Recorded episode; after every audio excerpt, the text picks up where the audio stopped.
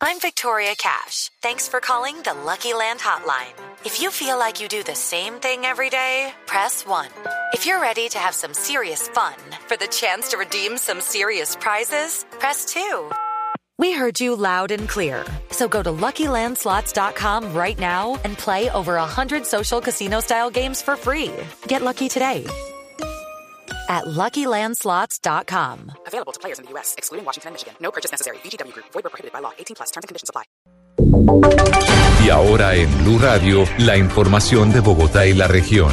6 de la tarde, 15 minutos. La alcaldía de Bogotá aceptó que son varios los problemas jurídicos que tienen detenido el proyecto de las cámaras de seguridad en los buses del SITP. ¿Cuáles son, David Gallego?